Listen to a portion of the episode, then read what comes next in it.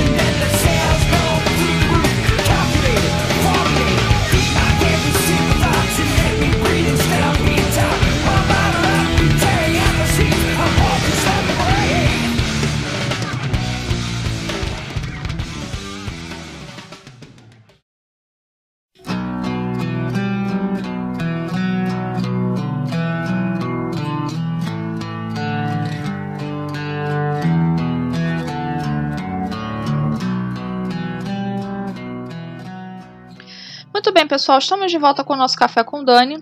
Já falei com vocês que esse episódio é um episódio muito pesado, tá? É, então eu peço por gentileza que vocês compartilhem esse podcast. Geralmente eu não peço isso, a não ser que seja uma coisa muito grave, muito, muito séria que eu esteja abordando aqui. Então, por gentileza, compartilhem, porque o episódio de hoje é bem sério, tá?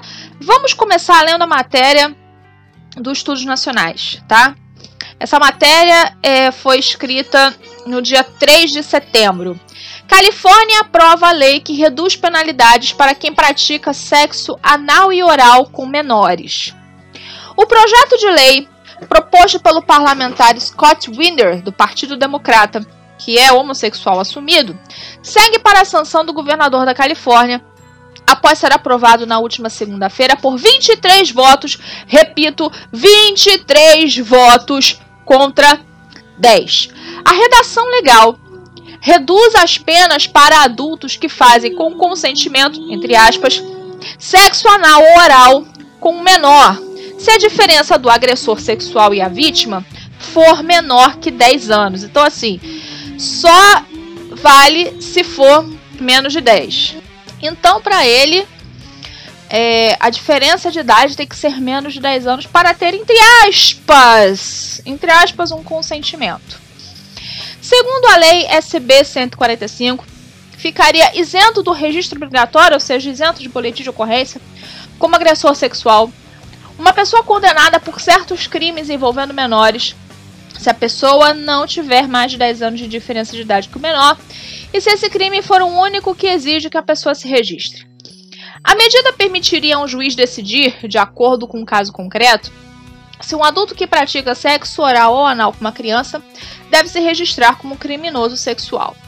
Se essa pessoa tiver menos de 10 anos, desculpa, de diferença de idade em relação à vítima, escreveu o site Breitbart. Assim, o registro como agressor sexual em casos de sexo oral ou anal não será mais compulsório, devendo cada juiz analisar o caso concreto. A avaliação de caso já é feita para pessoas que praticam sexo vaginal com as vítimas menores em relações heterossexuais, ou seja, isso já existe né, nos casos hétero, vamos dizer assim.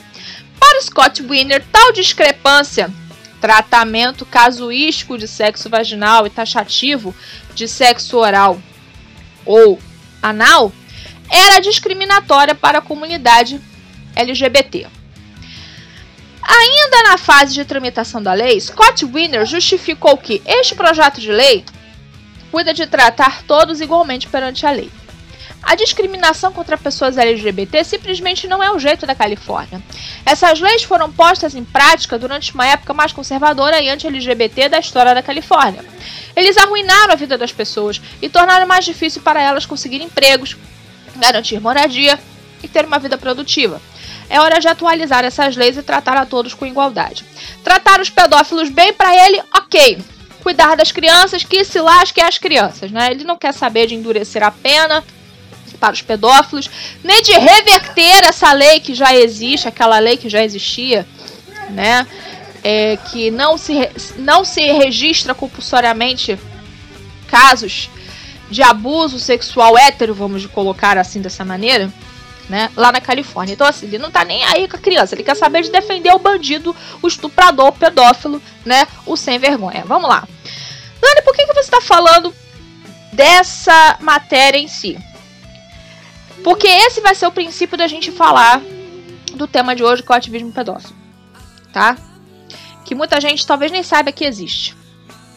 Ou se sabe, é, que existem pessoas que defendem a pedofilia, não sabe que isso é um movimento antigo.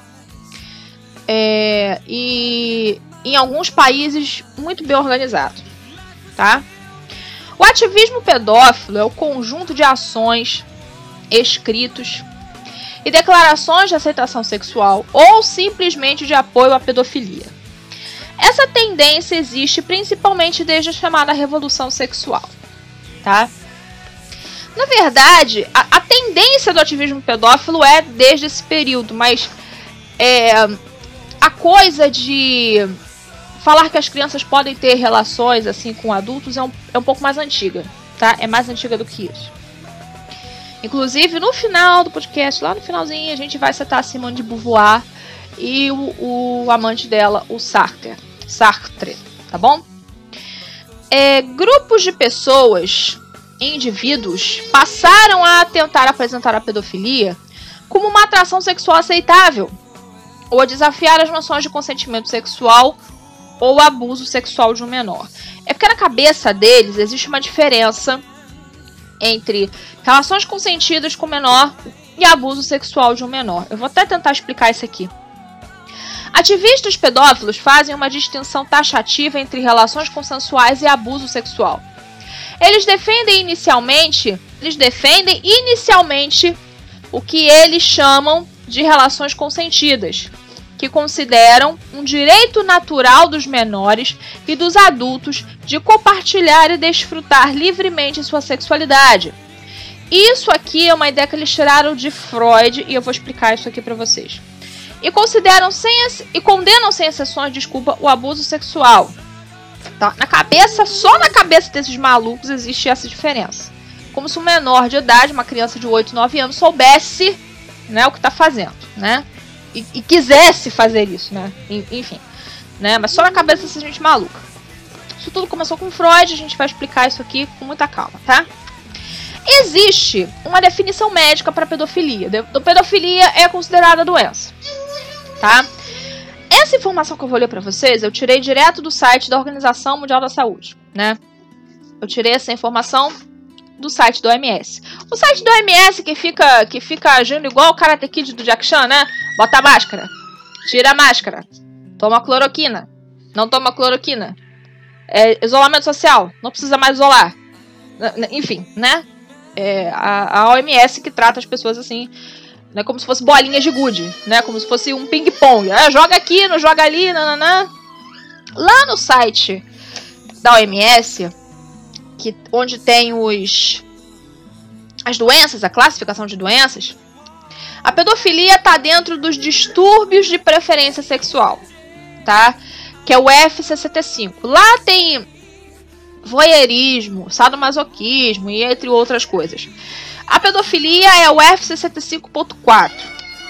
E essa, e essa definição de pedofilia, que é lá do site da OMS, isso que eu vou ler para vocês, diz o seguinte: uma preferência sexual para crianças, meninos ou meninas ou ambos, geralmente na idade pré-púbere ou no início da puberdade. Essa leitura que eu fiz é direto do site do OMS, tá?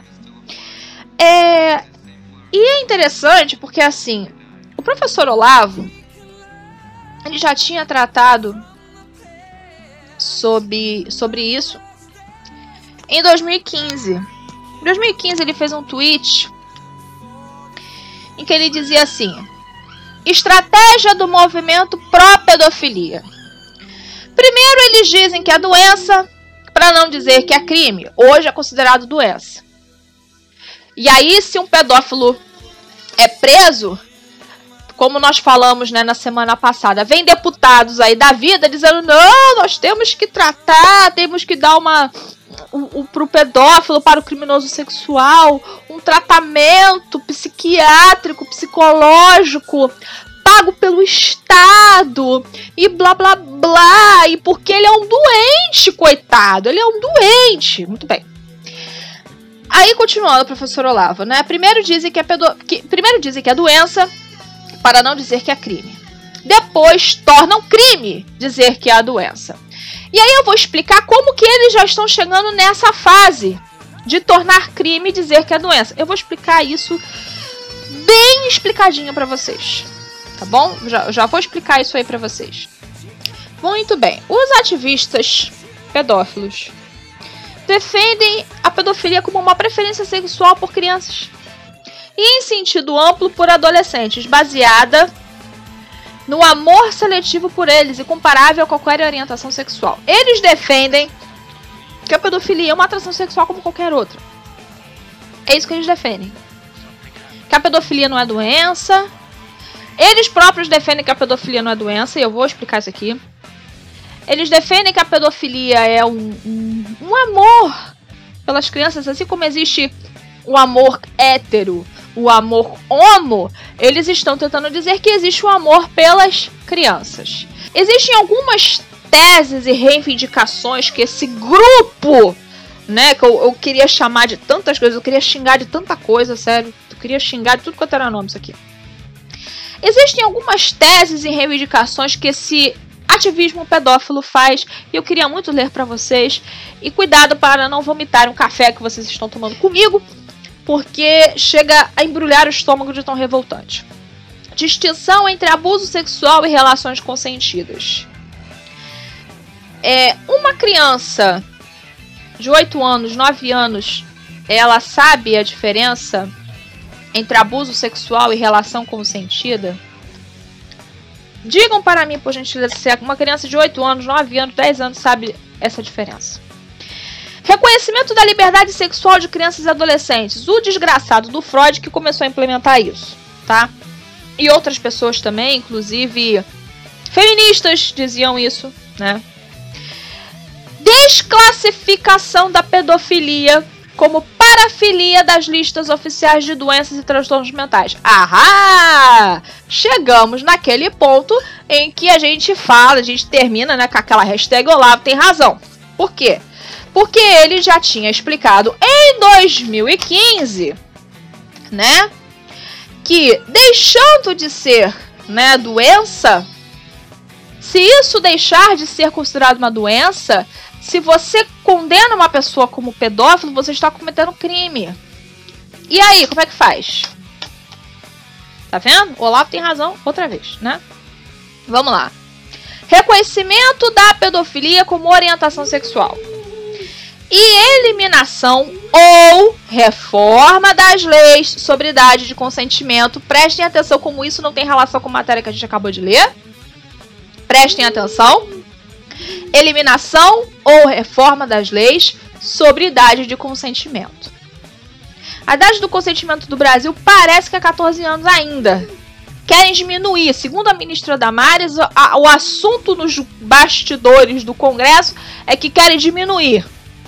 E a ministra tá é, é, é, desesperada né, com isso. É, e eu a entendo completamente. É muito complicado isso. Ela já tinha denunciado que aqui no Brasil a galera já está discutindo é, é diminuir a idade do consentimento, parece que para 12 anos. Querem diminuir a idade do consentimento para 12 anos. Vamos lá. Os ativistas pedófilos defendem o que consideram o direito natural da criança e adolescente de explorar e desenvolver a sua sexualidade e de escolher livremente com quem querem compartilhá-la. Aí eu quero entrar num assunto aqui que também é dentro dessa matéria que a gente leu, que é o seguinte: os ativistas pedófilos dizem que as leis sobre a idade de consentimento criminalizam desnecessariamente as relações entre adultos e menores, castigando injustamente os pedófilos no quadro de sistema penal. E pedem a eliminação ou uma reforma substancial da legislação que abra a porta à criação de leis que protejam os menores dos abusos e ao mesmo tempo lhes permitam decidir livremente sobre a sua própria vida sexual. É o quadrado redondo, não dá para fazer. Ou você faz uma coisa você faz outra. Não dá para fazer as duas coisas. Eles são loucos. Esse grupo é maluco. Eles são doidos, malucos. Eles realmente têm uma doença na cabeça que não é pedofilia. É outra coisa, né? Enfim. Não dá para pedir as duas coisas. São loucos, né? Vamos lá. Aí eu quero entrar num assunto mais fundo e a gente vai se revirar mais ainda nesse lamaçal. Alguns ativistas também se mostram favoráveis à legalização da posse de pornografia infantil. Aí eu quero deixar registrado aqui que quem está perseguindo a Damares, quem está perseguindo a Damares, é um filho da mãe. Não interessa quem seja. Quem persegue a Damares é filho da mãe, tá? A mulher está se desdobrando para combater a pedofilia no Brasil, a pornografia infantil, tudo que tem direito para proteger as crianças. E aí me vê uns retardados falar assim: Ai, Damares, vem na minha rádio debater comigo. Aí o cara vai lá no Telegram, não, porque a ministra Damares é o novo Moro. A ministra Damares é o novo Moro. Aí vai no Twitter, ai, Damares, vem discutir comigo da minha rádio. A mulher combatendo a pedofilia todo santo dia. E esses caras do ativismo pedófilo defendem a posse de pornografia infantil. Vocês estão entendendo? Como que quem bate na Damares é louco? É maluco? E precisa ser internado urgentemente? Existem grupos que defendem a posse de pornografia infantil e a participação, olha só, a participação voluntária de menores nas produções pornográficas. Gente, eu não tô brincando. Existem ativistas que defendem a participação de menores em filmes pornográficos. Eu não estou brincando. Isso é sério. Isso é muito sério. Isso é muito grave. Isso é muito sério. Vamos lá. Em 1998, o doutor Franz Gielis, da Sociedade Neerlandesa pela Reforma Sexual, sugeriu quatro regras a levar em conta em qualquer relação entre adultos e crianças. Então, na cabeça desse doutor maluco, as regras seriam as seguintes: consentimento de ambos, ou seja, consentimento do adulto e da criança. Repito, onde que uma criança de 8 anos vai ter consentimento? Vai dar consentimento? Vai saber o que é consentimento numa relação com um adulto, né? Vamos lá. Abertura para os pais da criança. Se alguma mulher ou algum homem chegar perto do meu filho para tentar ter qualquer tipo de relação amorosa com ele, eu vou pedir licença ao Senhor Espírito Santo e vou quebrar esta pessoa no pau. Eu não quero saber. Eu não quero saber. Pedirei licença ao nosso Senhor Jesus Cristo e vou descer a lenha nesta pessoa. Não interessa quem seja. Eu quebro os dentes da pessoa que chega perto do meu filho com essas intenções. Eu acho que você que está me ouvindo faria a mesma coisa. Não daria abertura coisíssima nenhuma para nada. Né? Liberdade para a criança de se retirar da relação a qualquer momento. Isso aqui não existe. Porque, por exemplo, nós vemos casos de crianças é, que são abusadas sexualmente e todas elas relatam que sofreram algum tipo de ameaça. Dizendo: se você contar para sua mãe, se você contar para seu pai, vai acontecer isso, isso, isso, isso, isso. A criança nunca vai ter direito de voz, vamos dizer assim, numa relação que é completamente desigual. Quem tem mais força numa, entre aspas e muitas aspas, uma relação como essa? O adulto ou a criança? Então não tem essa de ah, a criança tem o direito de se retirar. Se numa relação de adultos, muitas vezes quando a mulher quer terminar com o cara, o cara vai lá e mata. A mulher quer terminar com o cara, não é, não, não é a liberdade? A mulher quer terminar com o cara, não quer mais. O cara fez um monte de coisa, sei lá. Então não tá mais afim, eu não tô mais afim, não quero. Tô, tá, estou acontecendo muitas coisas entre a gente. Não dá mais. Vamos terminar esse negócio. O cara vai lá e mata a mulher. Imagina numa relação, entre aspas e muitas aspas, de um adulto com uma criança. Aí a criança fala, não quero mais. Aí vai ficar por isso mesmo? Gente, isso aqui é um absurdo.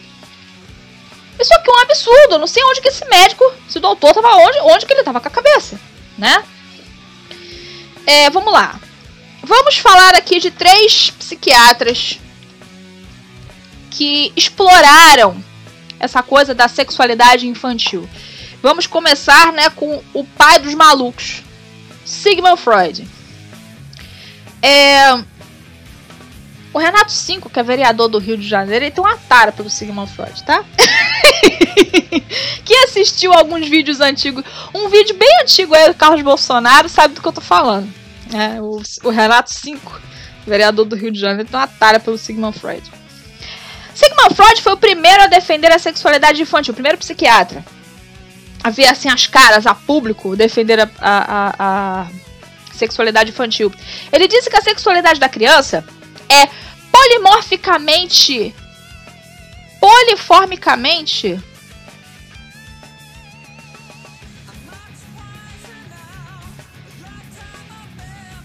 perversa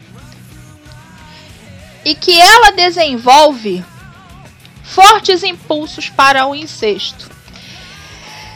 A criança é obrigada a se reprimir para poder desenvolver uma sexualidade sã na idade adulta. Então, Freud lhe dizia assim: as crianças também são seres sexuais.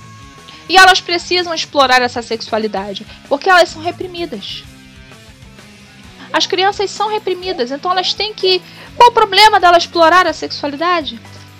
Vocês lembram daquele congresso LGBT infantil que teve em Brasília? Que tava lá o João Willis. Tava lá um cara que disse que os pastores eram desgraçados porque defendiam a família. E o João Willis falando. Você lembra de uma médica? O, o, esse vídeo tá no, no canal do Jair Bolsonaro. Vocês lembram de uma médica que falou assim: Ah, não tem problema das crianças brincarem com os corpos, deixa as crianças em paz, deixa as crianças brincarem em paz. Vocês lembram disso? Foi do Freud que ela tirou isso. Foi do maluco, do louco, do pervertido do Freud que ela tirou essa ideia. Agora vamos para o outro. Wilhelm Reich. Eu não sei pronunciar o nome desse cara não, tá? Ele era aluno do Freud. Esse Zequinha aqui, o Reich, né? É, ele tentou combinar a teoria marxista. Olha só, o cara é louco. Tá? Já é louco por natureza, marxista, né? Ele tentou combinar a teoria marxista com a defesa da educação sexual da liberdade. Ele atribuía a repressão da sexualidade infantil a uma imposição moral milenar que se manifesta no sistema capitalista por meio da família burguesa e patriarcal. Quer dizer, ele, na cabeça desse louco, né? É, a família era culpada das crianças serem reprimidas. Então, assim, a família patriarcal e burguesa, moral, não sei o que, isso tudo era culpado das crianças serem reprimidas sexualmente. Ele escreveu um livro chamado Psicologia de Massas do Fascismo, em 1933.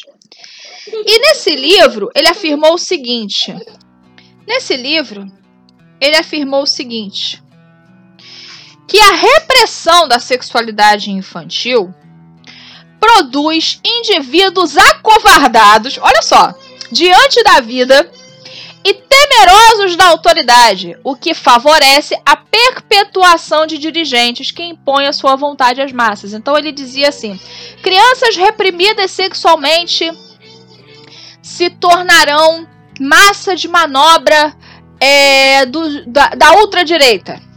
Porque eles classificam o fascismo como direita, né? É, se, se transformarão em massa de manobra e tal. Eles vão ser pessoas acovardadas, pessoas reprimidas. Então, libera as crianças, libera geral. Libera geral, porque aí as crianças vão ser, né? Vão, vão ser, vão ficar muito bem, blá blá blá blá blá. E aí vamos ao último maluco, que é o Alfred Kinsey. O Alfred Kinsey, ele. Kinsey, né? O Alfred Kinsey, ele realizou é, um estudo né, chamado Relatório Kinsey sobre a sexualidade das crianças. Esse estudo teria sido feito com 18 mil pessoas. Entre elas, centenas de crianças de 2 meses a 5 anos de idade.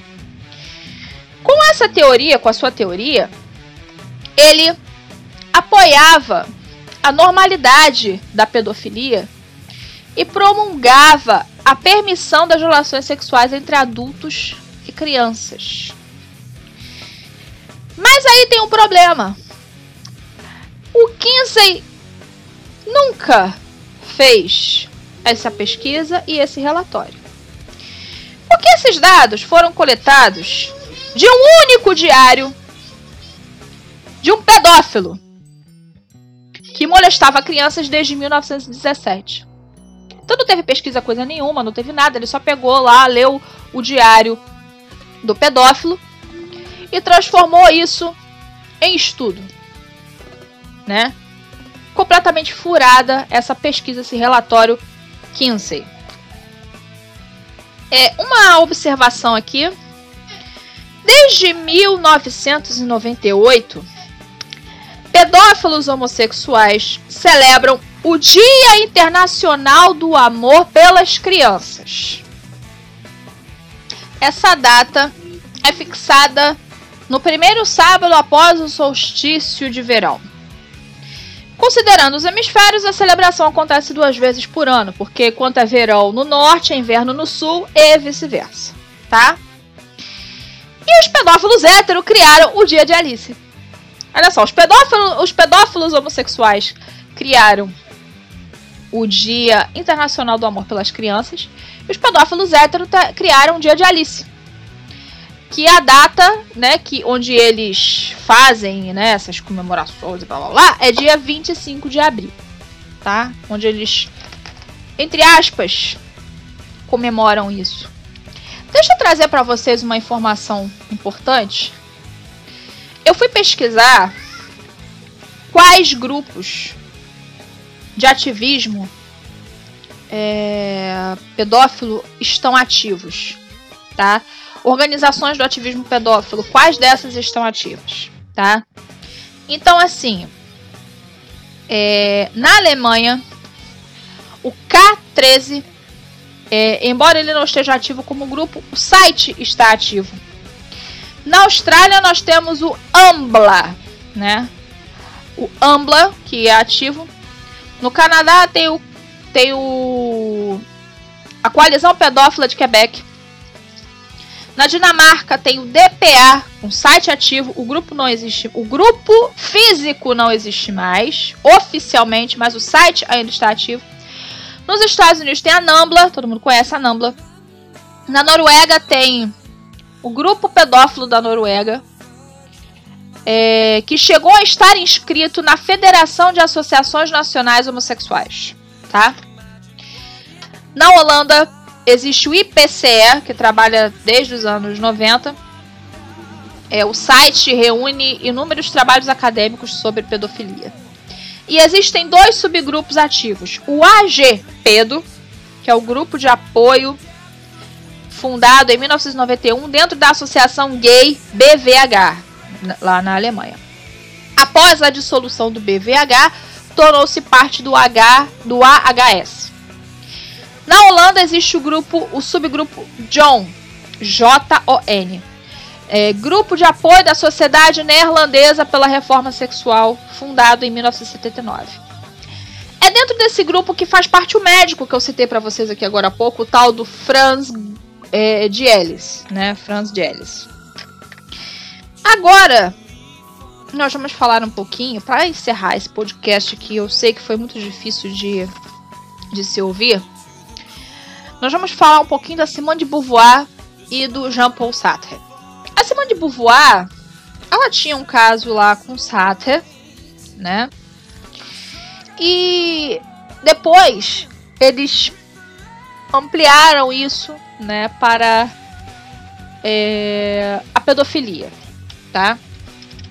Eu vou explicar isso aqui para vocês. No livro da Ana Caroline Campanolo, é, Feminismo, Perversão e Subversão, ela fala um pouquinho sobre isso.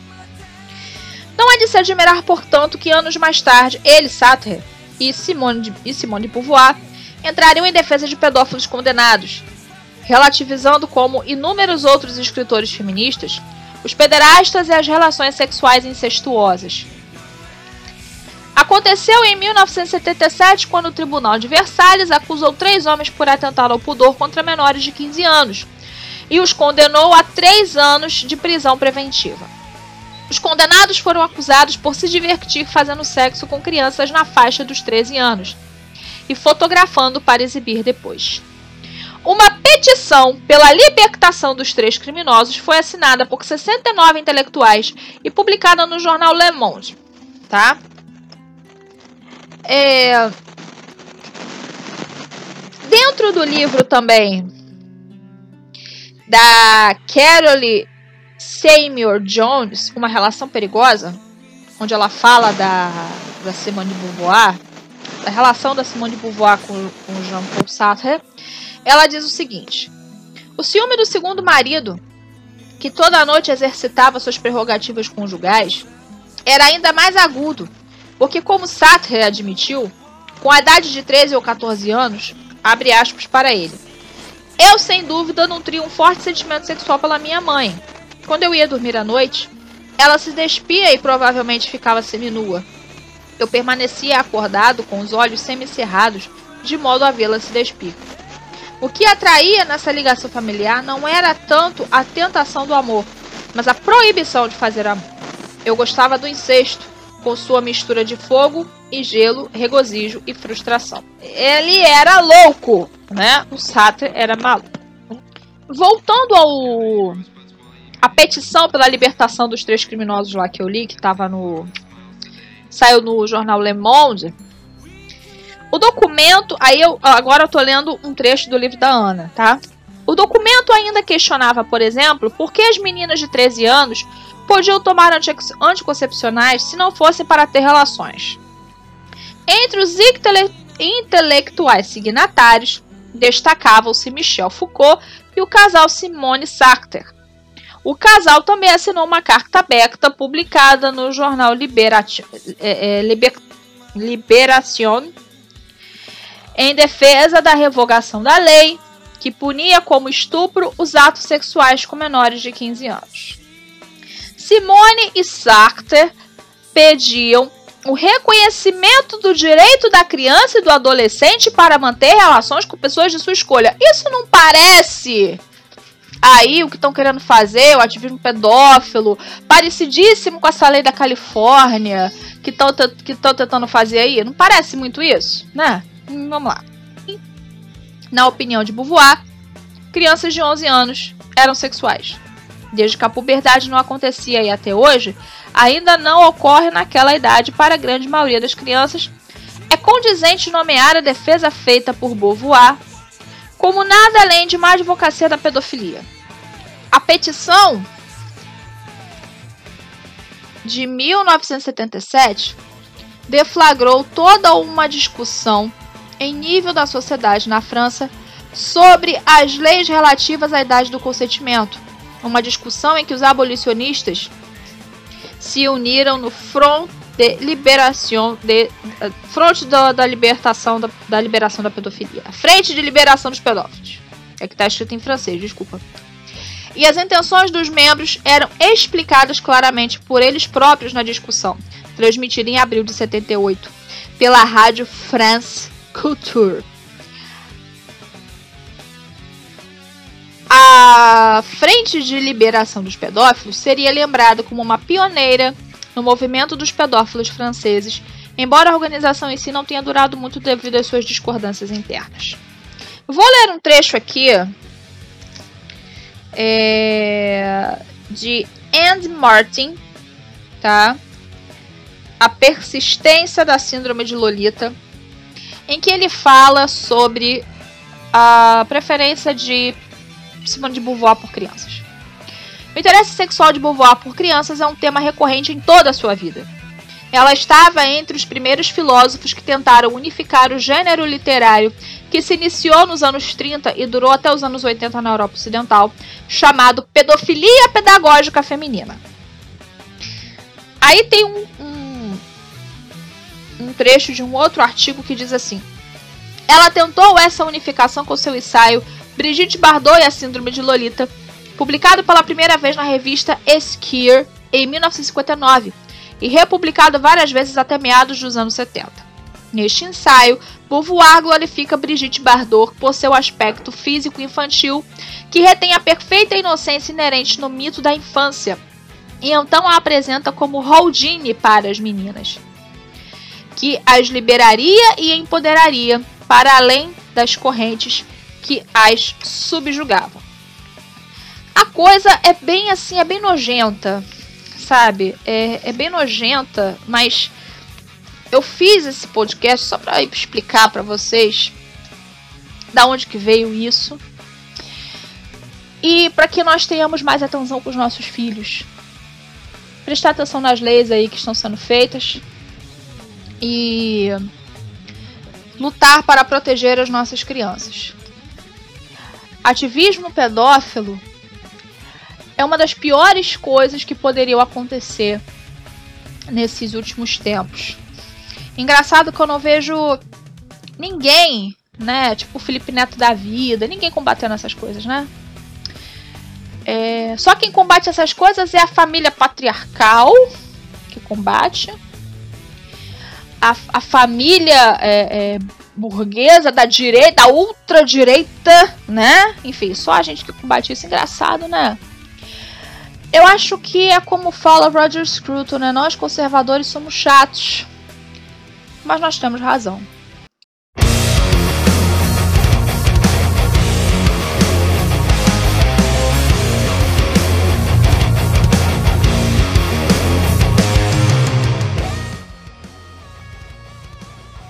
Bem, pessoal, vamos ficando por aqui.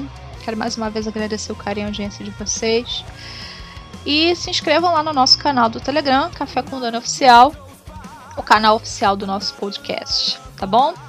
Lá eu coloco em primeira mão o podcast para vocês, além de outras coisas. Tem coisa que eu não posto em lugar nenhum, só lá no, no nosso canal, tá bom? Um beijo para todo mundo, fique com Deus, até a próxima. Tchau, tchau.